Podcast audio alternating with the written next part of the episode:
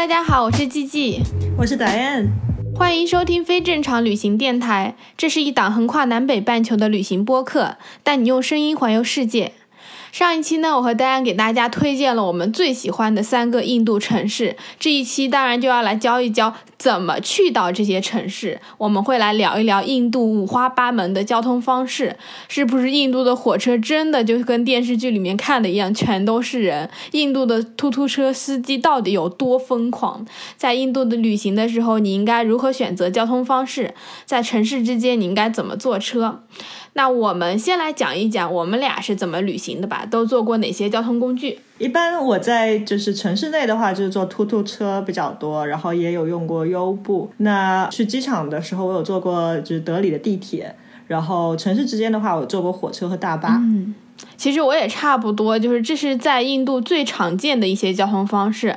要不我们就从印度最有名的突突车开始吧。突突车真的是印度版的疯狂的赛车，就是你在城市里面坐突突车的那个体验真的是太刺激了，绝对是要比车快的。对的，对的，对的。嗯，像瓦拉纳西，从瓦拉纳西。机场抵达那个老区的时候，还有像斋普尔啊什么，基本上代步的时候都是坐出租车，因为最方便。是的，印度基本上每一个城市里面都有各种不同的突突车。对我坐的基本上就像摩托车一样的，就那种摩托三轮车。嗯，有时候就觉得，因为印度太多突突车，就你走到外面街上，就满街都是那废气味。是，那坐突突车的话，你有什么经验可以分享给大家的吗？啊，就是 坐突突车之前，我们一定就是要知道自己从哪里去哪里，然后这个路线大概是怎么走的。如果你也有网络，然后你要看好你的那个地图。对，因为在印度，就是基本上大家是很喜欢骗游客钱的。对。所以，如果你不知道方向，很可能这个突突车司机就会带着你乱转，嗯，或者去不同的地方，有可能他们自己也搞不清方向。对，而且印度人，我的体验就是，印度人他不管是不是要骗你，但凡你坐车，他即使不知道那个地方在哪，他都会告诉你说没问题，没问题，上来，上来，上来。是的，是的。然后你一上车，他就会去问隔壁的突突车司机说这个地方怎么去，你就上去之后你就傻眼了。所以大。家就是一定要先跟司机确认好，就是你要去哪里，对的，一定要多跟他确认几次，他是真的知道你去的地方在哪。是的，就上车前就一定要去多问个人，因为反正一般你要去坐突突车的地方会有很多突突车停着，那你就货比三家，多问几个人，然后还要讨价还价。然后我有过的一次经历就是，我是有一次坐人力三轮车在那个斋普尔那边，嗯，然后我之前就跟他讨了半天价，我们说好去这个地方，然后我也把地图什么的。给这个三轮车司机看了，他是一个很老很老的一个老头子，然后牙齿都掉的差不多的那一种，就人没有那么老，就是看起来很老。他就说好，没问题。然后我就上了他那个突突车，没有骑多久，他就说你再给我看一眼，你要去哪里？我我就又给他看了一眼，他说啊不行，这个一百卢币到不了，要三百卢币。然后。然后我就很郁闷，我说因为明明我们是之前说好了这个价格，我也之前给你看好这个地址的，为什么你现在又变卦？然后他说啊，之前我没有看清楚啊，我以为是另外一个地方。然后你后来怎么做？所以当时很气，我就我就 直接我还背着我的大背包，我就直接是跳下了那个三轮车，我就走了。我也有遇到过这种，我跟那个司机说好价格，他没有加价，但是他在途中拉了五个人，我都无语了。我天，我坐的出租车是那种。电动的，然后它后面有两排座椅，司机两边还能有两个位置可以坐，但通常那个就是延伸出去，只是让司机的位置宽一点而已，理论上是不能坐人的。然后我坐上那个车之后，那个司机就开始路边有一个游客招手，他就让那个人上来。一开始先上来两个背包客，我想说啊，背包客跟我一样，那就算了。然后他收了我的钱，然后又收了那两个人的钱。接着呢，又来了两个本地的人，他就让那两个人坐在了他的那个 开车的座位两边，而且我发现他收了我大概是七十还是八十卢比，只收了那两个本地人十块钱，我就已经非常的愤愤不平了。我就觉得怎么可以这样，就就很很不开心。最后呢，我快到我的目的地的时候，大家又拉了一个人，我就觉得那辆车就已经完全的满了，我们坐在后排的三个人就已经要挤到不能再挤了，我就很无语。等我到了那个地方之后，我就跟那个司机说，我已经跟你百番确认说你只搭我一个人，并且我要到这个目的地，你中间搭了这么多人，我也没有说什么。但是他到了之后，他还让我给他加钱，本来说了七八十块钱，他要收我一百块，我就超生气的。我说不行，我给他的是一张面值一百块钱的，对然后递给他之后，他就不肯找我钱。我说你今天不把钱找给我，你就不许走。然后他就开始跟我吵架，说你怎么这样？我搭了你什么什么什么的，你居然还不让我走。然后我今天就是要走。我说不可能，嗯如果你今天从这走，我就报警。还好比较好，就是我下车的那个地方是一个青旅，然后青旅里面有蛮多就是印度年轻人，然后那几个年轻人可能看到我在跟那个老头争执，他们就出来问我说到底发生什么，然后我就跟他们讲了说他先多搭了五个人，然后还要多收我钱，然后现在他还不肯把我的钱退给我，那两个年轻人就帮我说话，就跟老头沟通说你不能这样子，因为可能。印度的年轻人，他们还是会有那种觉得你来旅游，我要就是希望你会喜欢这个国家，所以他就一直帮我跟那个老头争。后来那个老头就退了我三十块钱，也不是退了我，他本来就应该还给我。这是我做过最无语的一个。但是那两个年轻人就还蛮好的，他们两个后来还跟我道歉说啊，很不好意思让我留下了对印度这么不好的印象，就是说还是有很多人都是很好的。对，所以最好还是就是下车的时候再付钱，不要一上车就付给他。那这样万一有什么争执的话，至少你还没有付钱，就主动权还是在你这里。对我其实是下车付的钱，我付了一百块钱，他不肯找给我。哦哦，对，这个很讨厌。所以在印度就是坐出租车一定要看好自己有没有足够的零钱，一定要备好，因为很多时候就他们可能就算有零钱，然后都会告诉你没有零钱不能找。对，因为他就觉得说，对你们这些游客来说，这些钱都无所谓，所以就确实是没有多少钱啦，可能就差个人民币一块钱，但是你就会觉得很生气，就怎么可以这么不讲信用，然后会觉得很不开心，所以每次就是还是要备好零钱，而且我坐出租车习惯是我会一直看那个地图，自己看那个地图上的那个小点会移动到哪里，确保那个司机不会把我拉到其他地方去。对我也是。还有就是，就是印度人不是很喜欢拉客嘛，然后有时候你坐出租车，他们也会拉客。像我上一期在说过，我就在乌代普的时候，我有生病，病得很重，嗯，那青旅就帮我找了一辆出租车，那应该还是比较好的。那这个司机就把我从青旅这边啊、拉到市区的医院，嗯然后再把我拉回来。后来就是几个小时之后，我要去医院去拿报告，又是找了同一辆车拉过去，然后拉回来的路上，他就突然在离青旅还有一段距离的时候，他就停下来了。然后我说。我还没有到青旅，你为什么停下来？当时我很虚弱，我基本上就是没有力气走路的那种。然后他说：“啊，我哥哥在这里有一家店，你要不要去看看？有很多好东西的。”我当时就疯了，我说我一点力气都没有，我的下下次走路的力气都没有，你还要拉我去店？然后跟他争执了半天，最后他才是把我拉回青旅，特别的气愤。我有遇到过让我去买香料的，就是路过那个市场就一直问我要不要去买那个各种香料、茶叶，然后什么地毯之类的。嗯。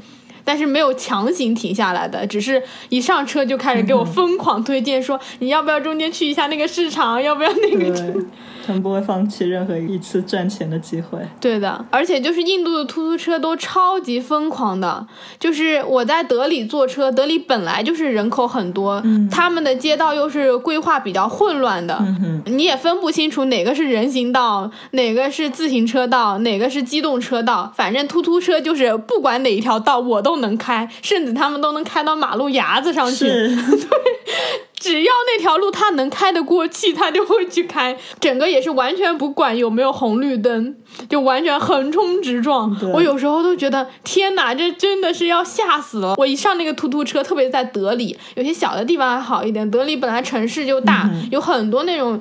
汽车、机动车在你边上开，我就紧紧的拽着那个突突车的那个栏杆，然后我就很怕司机把我甩下去。对对。然后有时候遇到比较好的司机，他会跟我说：“不要担心，我们很稳的，不要害怕。”我就想说，我都要吓死了。不过真的是，如果就是你在一个城市，它的道路道路没有那么宽，然后你又赶时间的话，像我从瓦拉纳西市区，然后我要去到火车站，然后其实我出门的时候已经有点晚了，那其实坐突突车还是要比。打车要快很多，因为它本来路就很小，再加上各种人呐、各种各种动物啊，牛啊、狗啊、猪啊，什么都在路上乱晃，所以如果你打车什么的话，是真的是要慢很多。反而是这个出租车司机横冲乱撞，明明是三条道，可以被他们走成十条道的这种，对对对，就真的可以确保把你就是准时的送到你要去的地方。嗯，确实是的。而且印度的出租车司机有一些司机很爱跟你聊天的，而且他们喜欢边嚼槟榔边开车。你有遇到过吗？就司机嚼着满口的槟榔和那个我没有注意过，反正我就遇到过好多司机边嚼槟榔，然后嚼那个就是有点像是黄色的那个香料的东西，就在嘴里边嚼边跟你聊天，然后就整个就是印度式英语。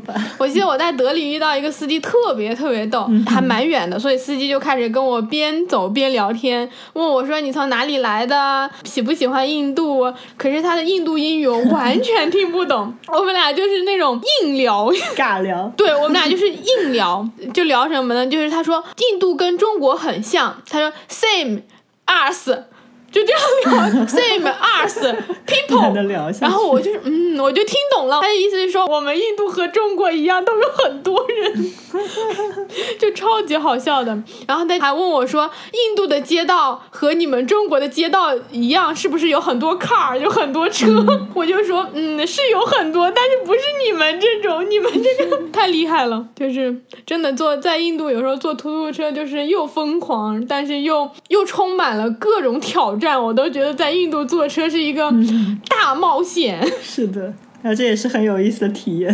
虽然说有各种心累啊、讨价还价啊什么的话，但是我觉得去印度还是一定要坐一下出租车的，不然你就是没有到过印度。对，而且你不坐出租车，你也没有其他更好的那个出行方式了。出租车已经是最普通，就是最常见的了。对在印度坐车，你就心态一定要好。我是觉得，嗯，你不要担心司机开到小巷里或者怎么样子，他们都会走出来的。我有遇到过好多次，我刚开始坐车的时候就很好笑。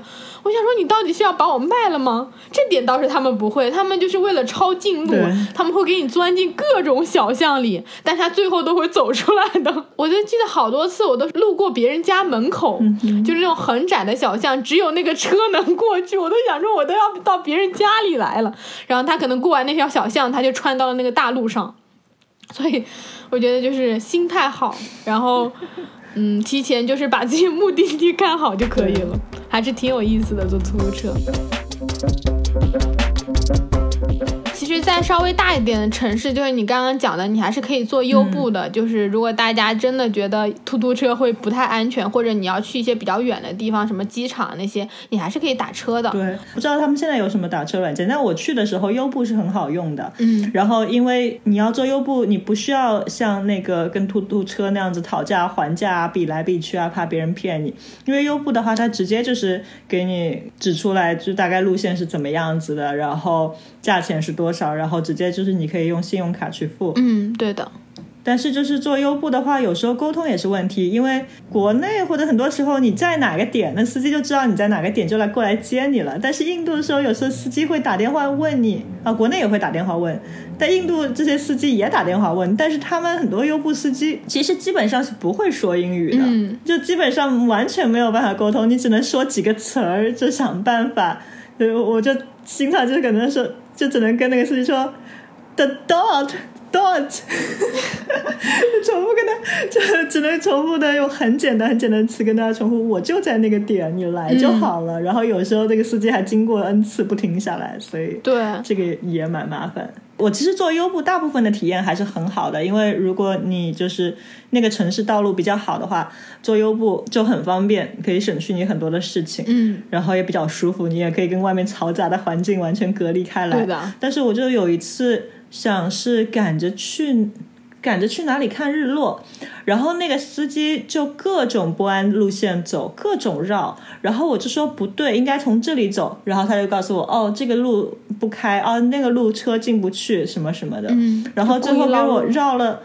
对，绕了半个多小时，我还没有到达我要去的地方，然后也已经差不多日落，了然后我就很气愤，我说我现在去的话，我也看不到日落了，那我就不去了。嗯后来我就决定当地下车算了，我也不要这个司机再把我绕回去了，因为他就不停的在那里绕。嗯，那是真的。对，然后那个 Uber 其实就已经自动扣了我信用卡的钱，我想那就算了，嗯就就扣吧。但是那个司机又问我要现金，他说这个是要付现金的。我说你明明信用卡收到钱了呀，这里已经显示是去到你的那个账上，然后他还问我要，后来就很郁闷，然后我后来就直接走掉了。我想想，我现在心也是很大的。我有碰到过，嗯、不少就是像北美啊、欧洲的游客，他们说可能在这些情况，他们就觉得还是多一事不如少一事，他们就付了钱才走。对，很多时候出门在外旅行，大家都会有这种想法，就是你觉得多一事不如少一事。但是在印度，真的你要完全改变这个想法，你一定要让人家觉得你是很强势的，你是非常非常坚定的，不然。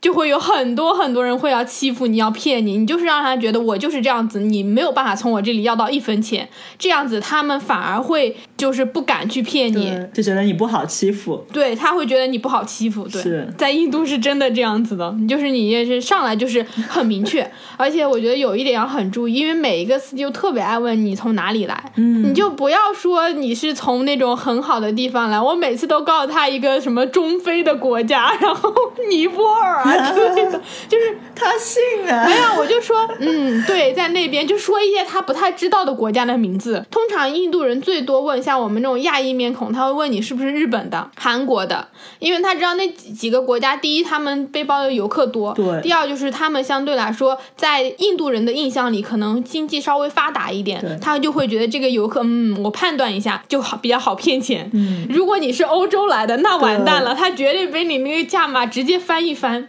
所以，像我有遇到过几个欧洲的朋友，德国的他们，他们来了印度之后，都告诉他们他们是南美来的。对，哎，其实你知道吗？嗯就是在印度人的眼中，中国是一个非常非常落后的国家。嗯，对，至少几年前是这样子的，嗯就我记得我当时有去上海有一个活动，就我们每周会聚集在一起，然后看几个 TED Talk，就有一集就说了各种嗯、各种不同的观念，就还有各种那种 stereotype，然后看完之后大家可以就畅所欲言，就发表自己的一些感受。嗯然后有一个印度人就站起来，就跟大家分享说，他来上海之前，他所有的家人和朋友都不能理解，就在印度的时候，嗯，他们都说中国这么差的一个国家，又脏又乱又差，你怎么会要想去中国？嗯，然后等到他到了上海，发现完全是不一样，高楼大厦、宽敞的街道，一切都这么井井有条。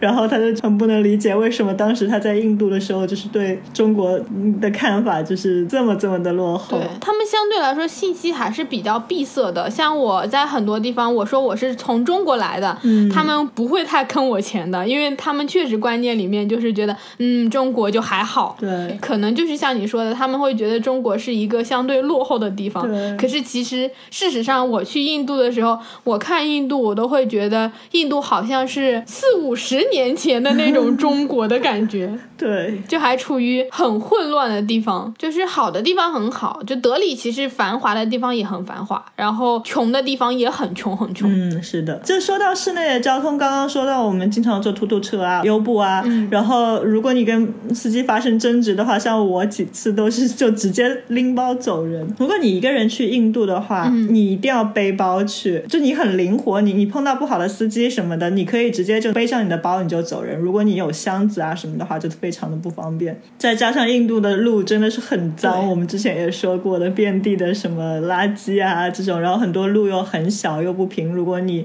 就是拉个箱子的话，真的是非常非常不方便的，还没有背包方便。哦，对，印度的路是没有办法让你推行李箱。对，其实我们虽然聊了各种就是让我们俩很崩溃的交通，但是其实，在德里的话，其实德里的地铁是非常非常现代化、超级豪华的。我有从机场坐到那个德里的车站，我下了机场坐地铁的时候，我当时还蛮震惊的，因为我印象中的可能印度也是算是一个。刻板印象吧，我会觉得印度就还蛮落后的。我没有想到，我走到那个地铁站，它居然是那么那么崭新，里面 不管是站台、座椅，然后灯光都非常非常好。我跟你是相反的一个经验的，我是在印度玩完一圈，感觉什么都那么混乱，什么都那么脏。就最后一天离开印度的时候，我去坐了这个机场地铁。对。然后我进到这个车里面，我就惊呆了，怎么一切都那么现代化，那么干净，那么宽敞明亮，感觉不属于印度，真的就是这个感觉。其实，在印度坐那个地铁还蛮有趣的，就是你去很多站台的时候，它男女是分开排队购票的，就是有专门给女生排队的。嗯，可能印度还是。对于男女性别有一定的那种不说歧视吧，我觉得他们有那个阶层的观念在的，所以很多时候，呃，一方面是他们想要把男女分开，另一方面也是我们可能在新闻上也看到过很多，就是印度的女生地位可能比较低，然后可能在车厢里会受到很多性侵啊、各种暴力的事件，所以他们的地铁购票是，如果你担心。就是你自己会受到一些暴力的迫害或怎么样，你就可以专门排那个只给女生买的那一对。而且印度的那个地铁站是有专门只给女生的车厢的，你可以专门去坐那一节，里面就全都是女生了。当然，它其他的车厢是可以男女混合的，就是看你自己。我觉得其实这一点还是挺好的，说明他们有慢慢在提高，就是印度妇女的地位。对，说到男女分开排队购票，我想到一点啊，就是如果你是女生一个人去旅行，或女生跟女生旅行的话，这种时候你会有很大的优势，因为一般来说，就是印度出行的绝大部分是男的，女的很少，所以你排队的时间就会短很多。比如说，我记得我当时是在那个中央车站那边。呃，下去去坐机场地铁，然后下去的那个入口是非常大的，然后有很大的很多的台阶下去，然后一眼望去，基本上全是男的，没有看到几个女的。对的，所以这这个国家的女生去哪里了？但可能很多女生在，比如说在一些大城市一些比较好的区域，可能是工作的，但是还有很多比较传统的地方，女的就是待在家里，对，或平时去买买菜什么，但是他们就出行啊、出差啊什么是没有。女的，而且我也记得我在印度是有坐过国内的航班，嗯，基本上飞机上全是男的，除了我，也就只有一两个其他的女的，而且基本上都是外国人。其他全是男的，确实是。但我还是想说一点，就是印度它并没有那么那么的落后。虽然我们前面讲的这些东西听起来就是印度是一个很脏乱差的地方，但其实就我而言，我其实并没有觉得印度有那么的落后。像德里什么的，它真的是交通很繁华，只是它比较混乱，不代表它落后。就是混乱和落后是两个不同的东西。他们还是有地铁，而且在印度坐地铁，你可以去到比较多新的区，像他们地铁边上。也会有我们常见的各种快餐连锁店啊，Subway 啊那些其实都是有的，也有很多就是比较年轻的高中生会去上学什么的，其实还是挺不错的。对。我们接下来聊一聊在印度坐火车吧，我觉得很多人肯定都会感兴趣。这个就是聊到，其实我们也聊到很多大家对于印度的一些刻板的印象。我觉得其实最明显的一个印象就是，我相信很多人都看过那个照片，就是印度的火车上开过去，然后。到处挂满了人，车顶上、然后车厢上都扒满了人。我先给大家讲一下，就是印度的火车它是一个什么样的情况呢？就是印度的火车它是等级制度的，最好它是 AC 空调，就是有空调的车，然后它会分成 AC 一等、AC 二等，然后接下去它是那个 AC 的座有点像是我们动车高铁那种，是座位的那种，这是有空调的三类。然后接下去呢，就是没有空调的车，有点像是国内的 K 字头就快速火车，然后还有慢速火车。车还有慢速的坐票就是这样子分的。当你去坐前面有空调车的时候，每一个都很豪华；去坐普通的火车的时候，它就是有点像是我们在电影里看过的那种绿皮火车，门都是开开的，然后里面只有电风扇，是没有任何空调的。印度的火车它分很多等级，并且差别真正是挺大的。你有坐过哪几种的车？我坐的应该是有空调的二等，就不是最豪华的，但是还是就是。呃，像硬卧这样子的，然后有床，然后就是设施也比较好。在这些车厢里面坐的很多，就是印度中产阶级，还有外国人。对。我也是跟你差不多。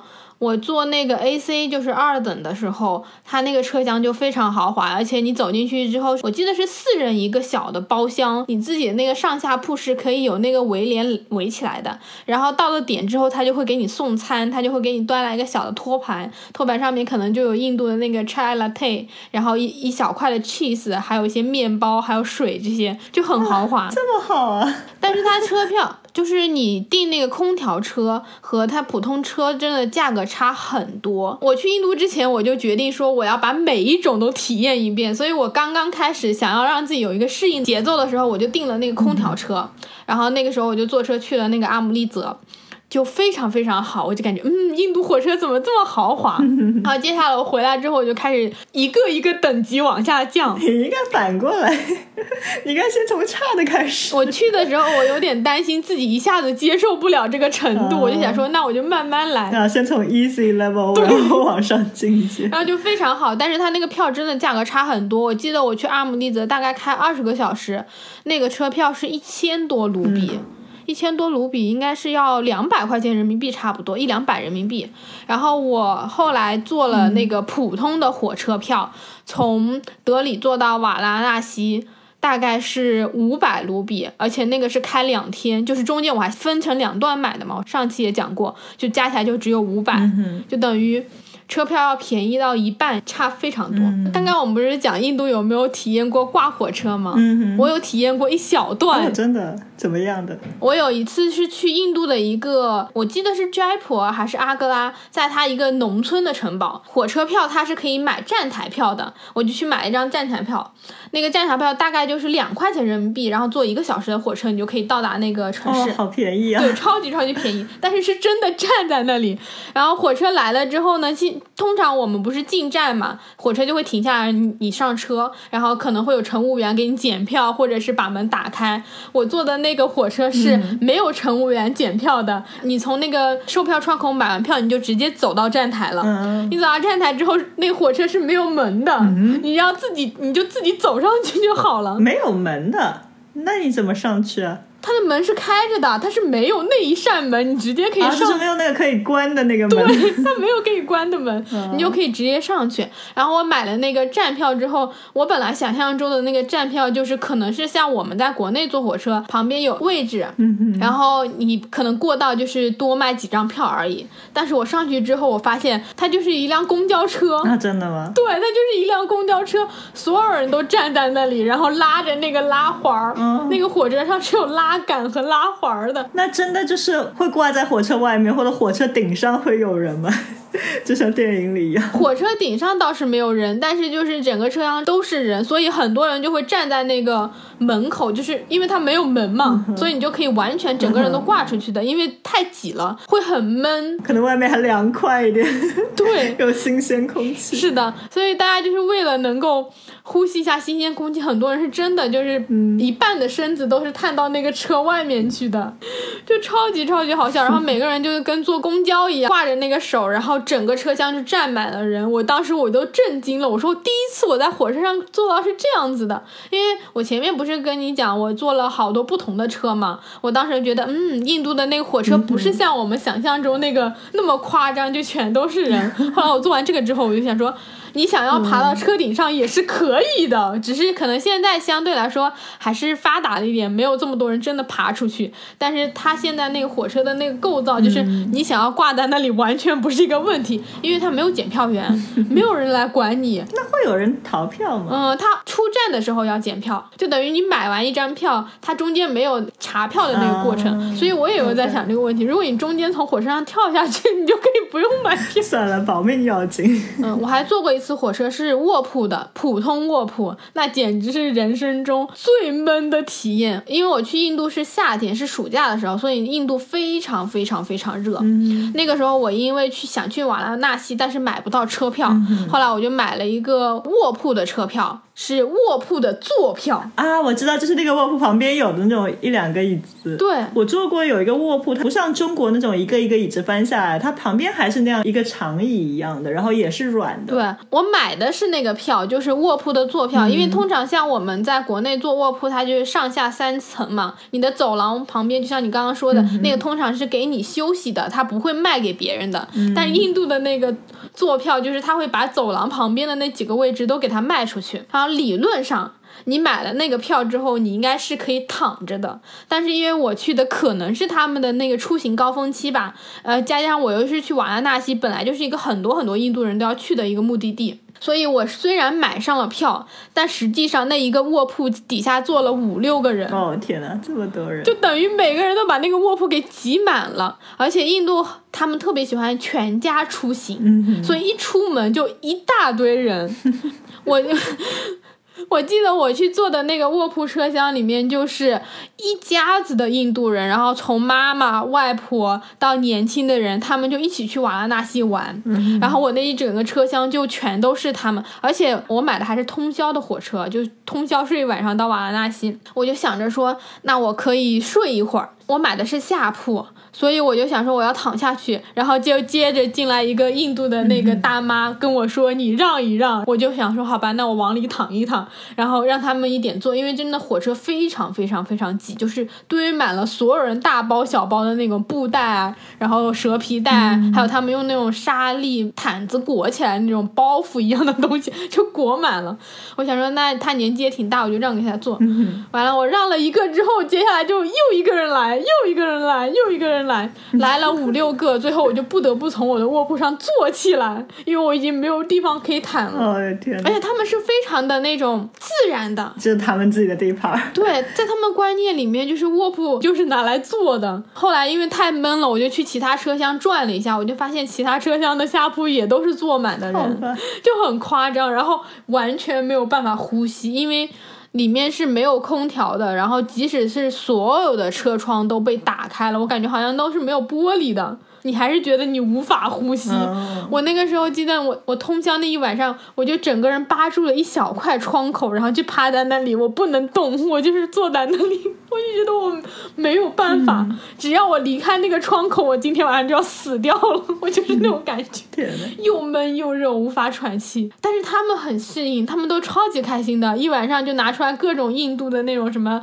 咖喱的小吃，然后那种印度很喜欢炸那种脆脆的 samosa，有一个个小点心，然后大家就在那里嗑瓜子吃东西，超级开心，好像就我一个人适应不了那个火车的气候。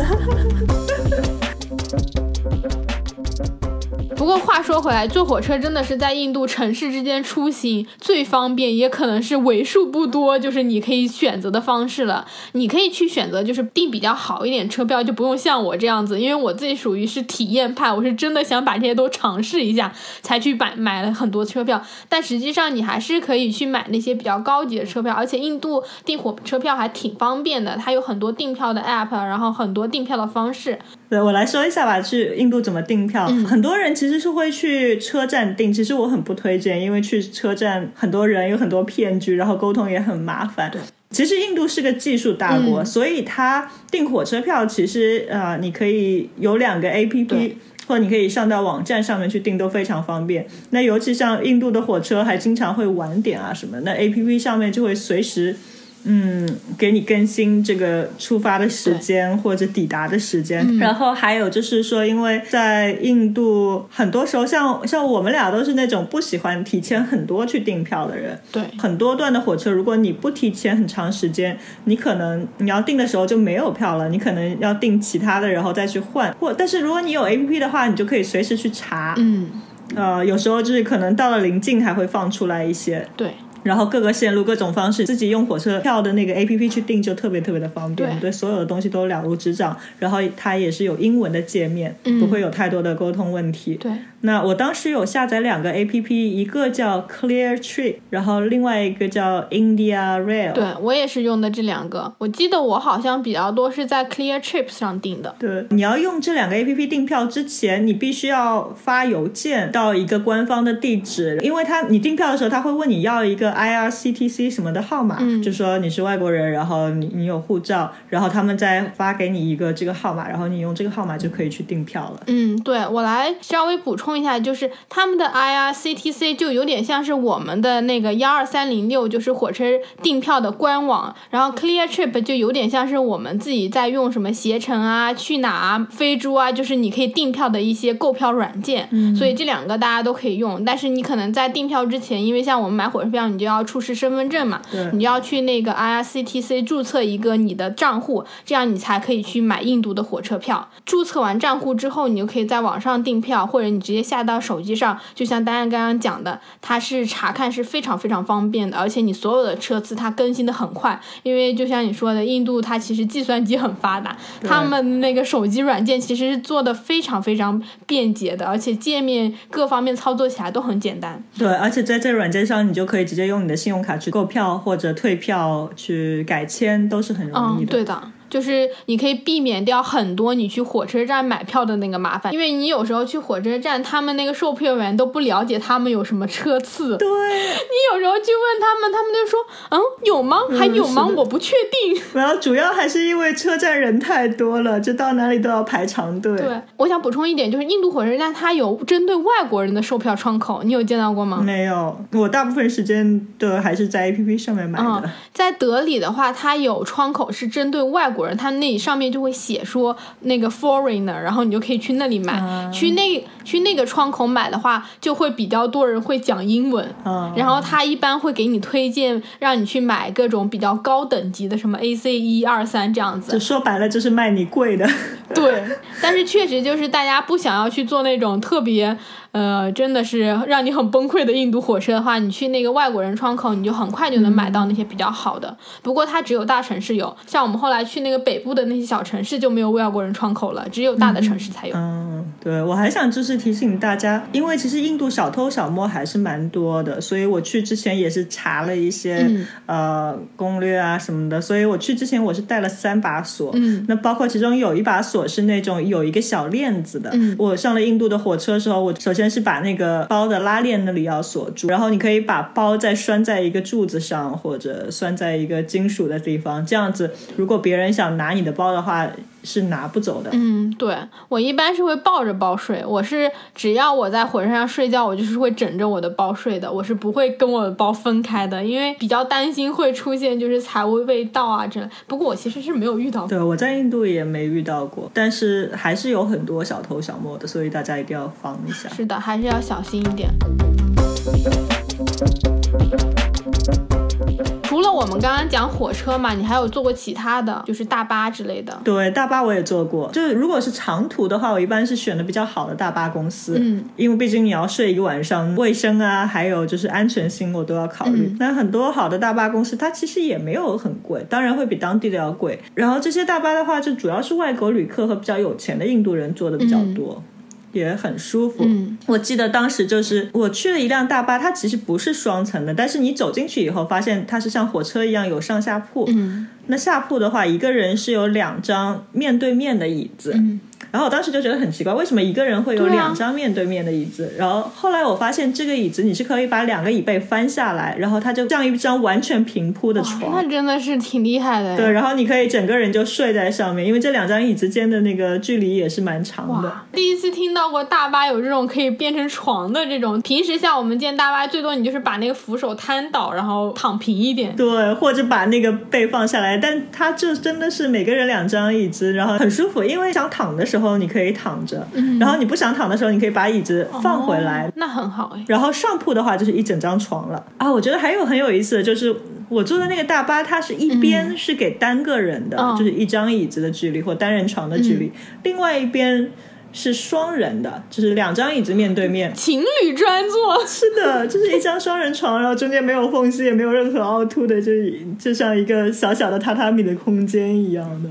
然后就人家情侣啊，或者一家人在上面，我就觉得好开心。哇，这也蛮妙的哎。比如说你去旅行，然后你正好碰到一个你可能还挺喜欢的两个人去那里一起坐，嗯，增进感情很不错。啊，然后它其实不管是左边还是右边，单人还是双人的，它都有窗帘，然后你拉起来就是完全自己一个私密性的空间。对，印度好像他们其实还蛮重视这个的，就是你稍微好一点的火车、大巴，他们都会帮你把帘子拉起来。对，但是我要说的一点就是，我很不能理解，嗯就你知道。一般你在国内坐大巴或其他国家坐大巴，如果别人要鸣笛，对吧？嗯他们就逼一下。对，但是在印度大巴，哪怕是过夜的大巴，它整个晚上会不停的鸣笛。为为什么？它不是那种哔一下，它是那种哔，就是那种声调会不同的变换的那种鸣笛，然后每一辆车都这么鸣笛，可能是为了就是跟对方示意打招呼，或者为了安全考虑，我也不知道，但真的就是很吵。它是只要有对面的车来，它就按喇叭是吗？对，而且它是按住不放的，然后它汽笛的频率是会不停变换的，就一会儿高一会儿低，一会儿高一会儿低这我的种。妈呀！真的是很吵，所以你要去印度，